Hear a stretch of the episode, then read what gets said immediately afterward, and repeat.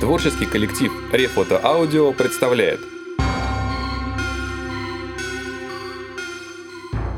Александр Исаевич Солженицын Гроза в горах Она застала нас в непроглядную ночь перед перевалом.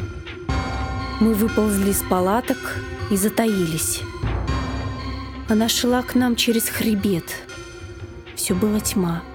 Ни верха, ни низа, ни горизонта. Но вспыхивала раздирающая молния и отделялась тьма от света.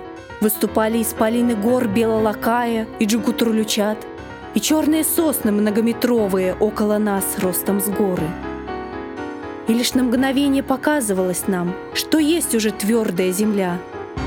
И снова все было мрак и бездна.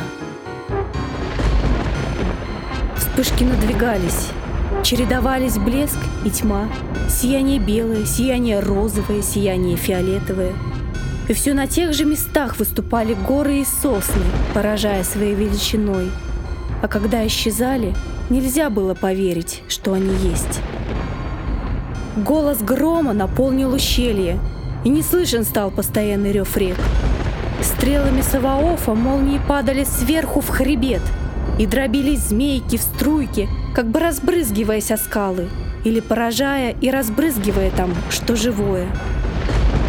И мы не забыли бояться молнии, грома и ливни, подобно капле морской, которая не боится ведь урагана. Мы стали ничтожной благодарной частицей этого мира. Этого мира, в первый раз создавшегося сегодня на наших глазах.